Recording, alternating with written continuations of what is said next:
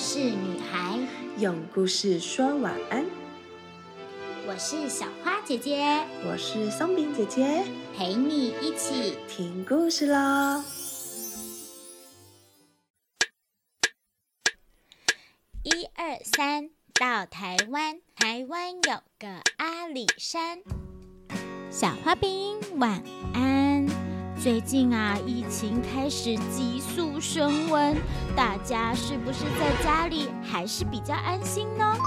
看来啊，要到安心的外出游玩还有好一阵子呢。唉，但没关系，跟着小花姐姐的台湾地名故事由来，出发寻找台湾美丽的风景吧。今天要介绍的地方是九份，嗯太奇怪了，怎么不是一份、两份或是八个、九个呢？九份与基隆山遥遥相望，整个小镇坐落于山坡地上，形成了独特的山坡和阶梯式建筑景观。到了夜晚呐，家家户户大门前挂上红灯笼以后。让山城夜景更亮丽，也让游客深深着迷。我们来听听他的故事吧。九份究竟是一个什么样的地方啊？听说啊，以前九份有好多金矿哦。没错，这是你们想的那一种。金银财宝的金哦，哈，所以啊，是不是应该准备个袋子？到时候就可以采集很多的金子回家孝敬妈妈、奶奶还有婆婆呢。还有，我们呐，赶快来看看到底为什么九份有好多金银财宝吧。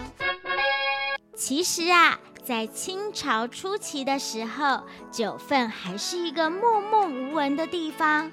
当时这里呀，只住了九户人家。由于交通不便，所以住户们缺什么货品或食物，就会派代表下山去买。每半个月下山采买一次。因为山上住了九户人家，所以每次下山采买的代表啊，无论买什么都会买九份。从此以后啊，这个小村庄就被称为九份了。哦，但是小花饼知道为什么现在不只有九户人家居住吗？有好多的人和房子呢。原来啊，是清朝末年的时候，刘铭传率领部下筑设台北到基隆间的铁路。有一天，有一位工人在八堵桥下洗餐盘，他洗呀洗呀，无意间发现亮光闪闪的金沙。哇！消息一传开，许多外地人纷纷涌进，加入基隆河淘金的行列。不久啊，河中的沙金渐渐被淘尽，于是有人又沿溪而上，发现了九份金瓜石的金矿脉，一时之间呐，吸引了大批人潮。原来的九户也一下子变为三四千户了呢。这么听起来，九份不就变得很热闹吗？人多了，钱也多了，这里当然变得很热闹啊。可是，冒着生命危险采金矿的工人，出了矿坑以后就挥金如土，好像暴发户似的。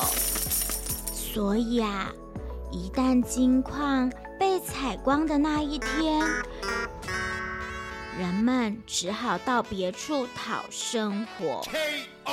后来日据时代，大量的黄金被运往日本，致使九份的产金量达到最高峰。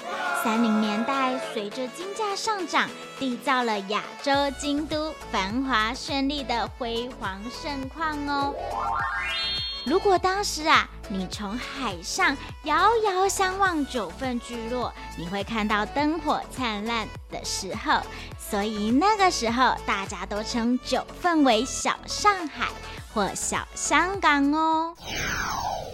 不过在台湾光复之后，矿啊因为前期的开采殆尽，产量大幅下降。所以，慢慢的，在缺乏开采价值与经营不善之下而结束，采金事业也因此走入历史沧桑中哦。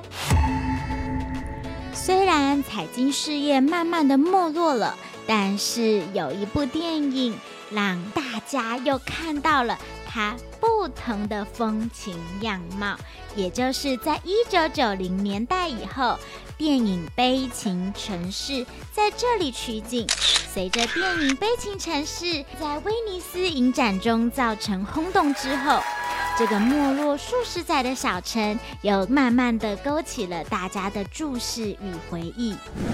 尤其是啊，它独特的旧式建筑、坡地及风情，透过这一部电影吸引国内外的注目。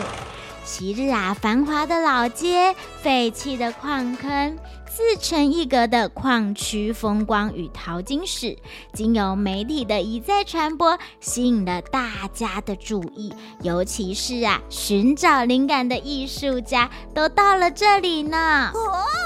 大家都慢慢的品味这个悲情城市中的友情天地哦。如果有机会到九份走一走、看一看，不妨沿着树旗路，这是一条啊有着历史风情的阶梯道路哦。它全部用石头打造，总共有三百六十二层阶梯，连接着汽车路、轻便路及基山街。这里啊是繁华年代的交通要道。